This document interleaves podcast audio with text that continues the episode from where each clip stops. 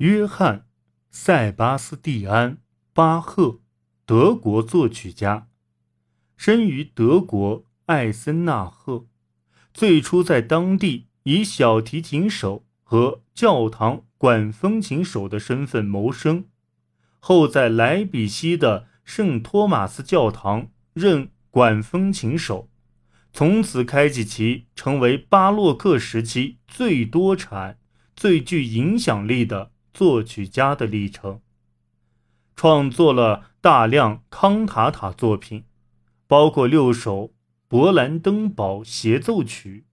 在内的一些室内乐，以及伟大的马太受难曲、